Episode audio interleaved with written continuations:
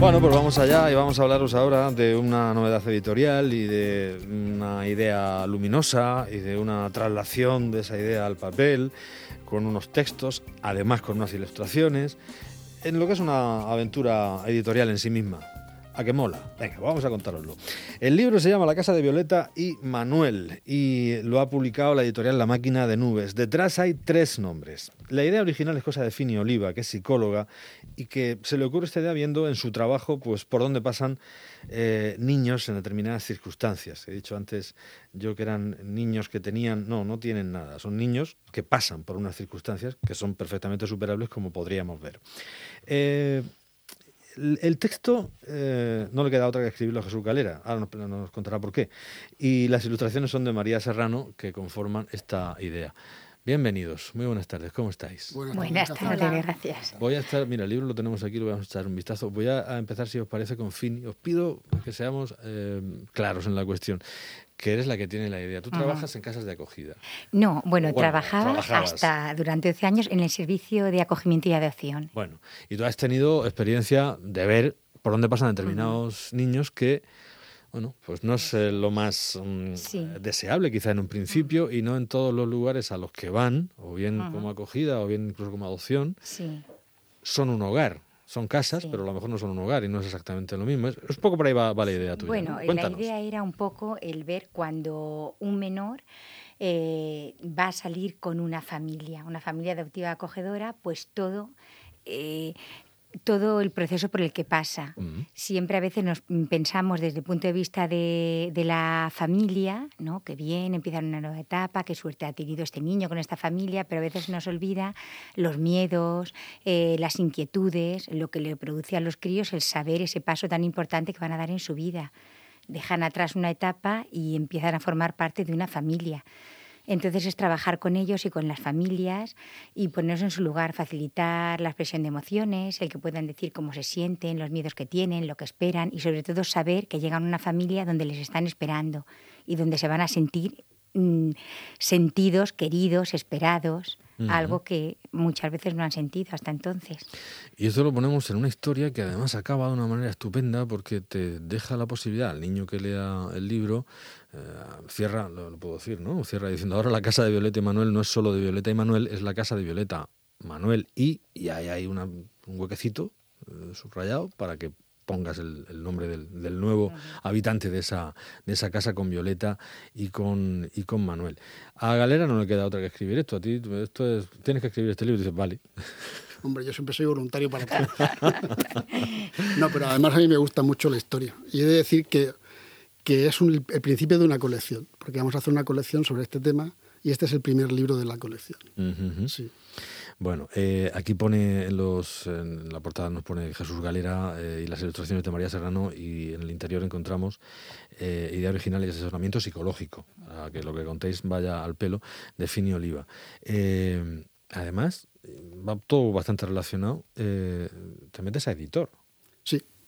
La máquina de nubes. Sí, la verdad que sí. Sí, porque es una cosa. Yo era titiritero. Eras, eras, bueno, todavía. No, era, sigo, de corazón sigo siendo.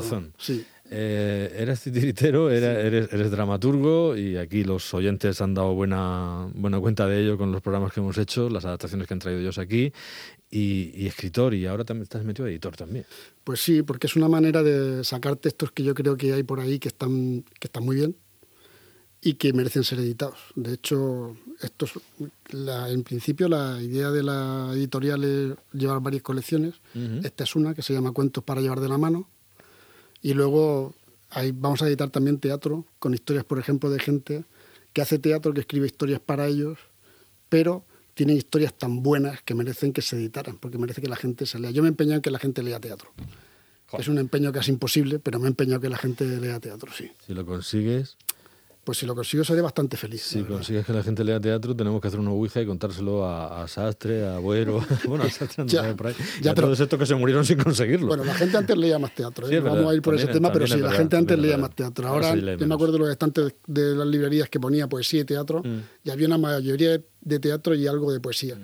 Ahora es justo al revés, mm. casi todo es poesía y poquísimo teatro y, y muy poquito teatro actual. Es verdad. Tienes razón.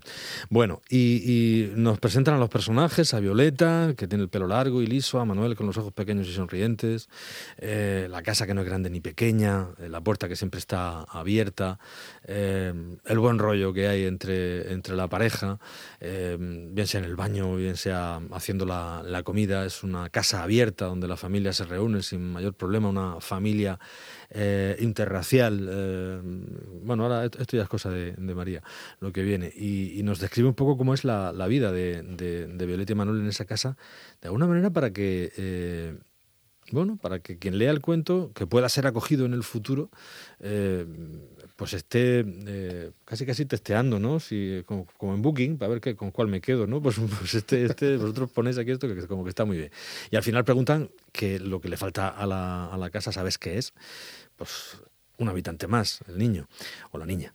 Y, esa es la historia, que es muy simple, pero, pero, pero al mismo tiempo muy, muy amplia, muy grande. Y sobre todo el grandísimo protagonismo que tienen las ilustraciones de María Serrano, que es, ahora nos explicas cómo te ha convencido este para, esta editorial, porque tú, tú trabajas para Penguin, para, quiero decir, tú trabajas para gente seria. Ciruela, en fin, en, todo el mundo. También es muy serio. Estados Unidos, tal. ¿Cómo van, van estos dos y te convencen para este lío? gracias, Jacinto, gracias. Bueno, pues no, no tuvieron que convencerme mucho ni regalarme mucho la oreja. La verdad es que me contaron de qué iba el proyecto y me pareció una muy buena iniciativa. Eh, no sé, creo que muchas veces eh, pensamos que nos tenemos que embarcar en grandes proyectos y a lo mejor los grandes proyectos son los, más pequeños, pero que tienen un, trasfondo más profundo detrás. Y, bueno, me, gustó el texto de Jesús, yo a Jesús no lo conocía, a Fini tampoco, y, y simplemente pues me tiré a la piscina. Me parecía muy necesario y, y no sé, me dieron totalmente libertad creativa, cosa que a lo mejor las grandes editoriales no, no te dan tanto. Y, y, nada, y ya está, y para adelante. Y yo creo que este es el principio de muchas más historias que va a contar Jesús. Qué suerte. Porque ya digo que María es una de las grandes ilustradoras que tiene este país. Lo que pasa es que ahora, afortunadamente, se puede trabajar de cualquier sitio, incluida Murcia, para el resto del mundo, y es lo que tú haces. Tienes una manera de trabajar muy interesante. No sé si te ha, te ha marcado un poco las definiciones que él hace en el texto a la hora de. Sí, porque en este proyecto concretamente lo que se trataba un poco era de, de ensalzar un poco el texto en el sentido de, de que quedara claro lo que decía el texto, o sea, enfatizar, subrayar, lo que, un, poco, subrayar un poco para aportar esa normalidad que a lo mejor para muchos niños es desconocido, como que en una cocina haya fruta y verduras, como que en un armario haya ropa, ese tipo de cosas, que parecen obvias, pero no todo el mundo, no todos los niños lo conocen. Habitada y completa, es decir, no, al menos con lo necesario. Que haya una mascota también, que haya, en fin, Tienen una habitación para ellos. Exacto. Claro. Sí, ahí tienen gente que los quiere, que los quiere acoger, tienen una familia extensa todo ese tipo de cosas que... E interracial, pero... Claro, claro. Porque ahora las familias han cambiado mucho y los conceptos de familia también. Claro. Sí, sí, claro, no, y está muy bien que se... A ver, que se describa esta, este tipo de, de, familia, además, ¿no? Eh, está muy bien que haya un abuelo calvo y con barba blanca, que es un futuro que yo veo ahí, ahí, ahí. Y, y, está muy bien, está muy bien todo esto.